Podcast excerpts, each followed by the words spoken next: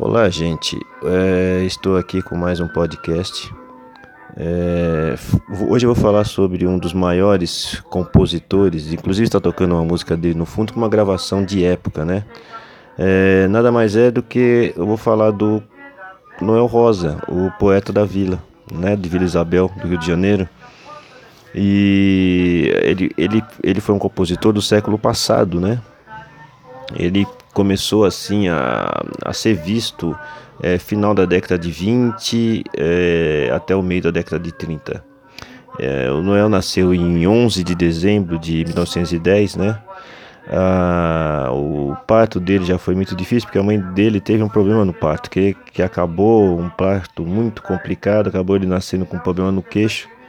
Mas isso aí não, não abalou a sua criatividade musical, tanto que ele chegou a compor 250 músicas num período de 5 anos, né? Um período final de vida dele, hein? Para um período curto para tanta criatividade. E, e, ele começou num grupo chamado Bando de, de Tangarás, que era um grupo formado por eles lá, os amigos dele lá, no, todos tocavam na, em Vila Isabel.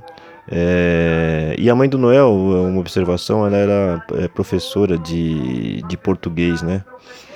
E esse grupo, Bando de Tangarás, eles viajavam o Brasil todo, né? E, e as músicas eram bem assim, é, com um, um pouco de, de, de, política, assim, né? Que falava da realidade do Brasil daquela época, né? E ele morreu muito jovem, né? Com apenas 26 anos, é, que foi uma grande perda para os contemporâneos dele, né?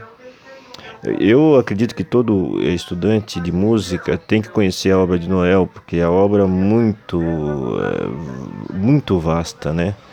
Ele tem uma obra muito boa e que já foi gravado, inclusive, é, por artistas é, consagrados, né? De, de nome aí no cenário da, da música popular brasileira, né?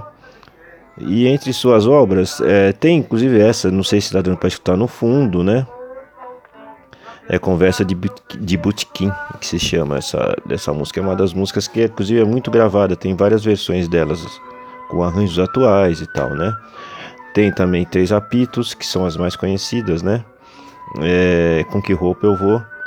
E inclusive aqui no, no Spotify é, tem uma, uma obra imensa dele registrada aí no, no aplicativo do Spotify.